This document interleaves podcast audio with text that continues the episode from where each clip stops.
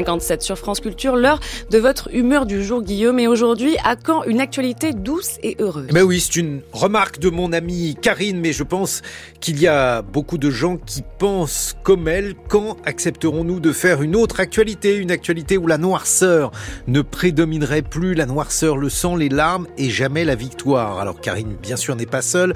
Vous êtes beaucoup à nous le dire. Vous en avez assez de ces atrocités.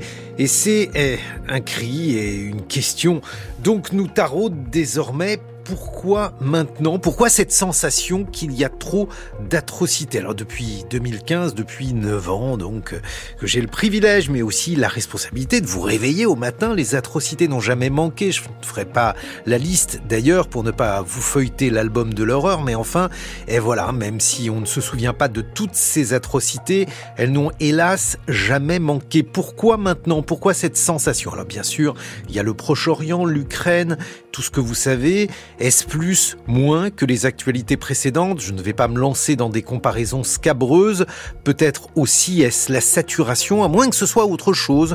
Non pas le niveau de l'horreur ou des atrocités commises, mais le peu de perspectives qui semblent pouvoir en surgir. Depuis 1989, depuis disons la chute du mur de Berlin, sommet de l'optimisme contemporain, la victoire définitive, vous savez, de la démocratie dans le monde, c'était ce que l'on pensait à l'époque, l'optimisme ne fait que diminuer. Même si les années 2000 ont été des moments de désillusion rapide par rapport aux espérances des années 1990. Il y avait encore à l'époque des croyances en une histoire positive, des façons de penser qu'il existait encore des guerres justes, qu'on pouvait déposer les dictateurs pour les remplacer par des présidents élus, toute espérance qui désormais ont fait long feu. Depuis lors, nous vivons détrompés sans grandes utopies, parmi de nombreuses craintes, craintes pour la terre, craintes pour les hommes, et ce qui est peut-être pire encore, crainte des hommes. L'information, il reflète cette évolution.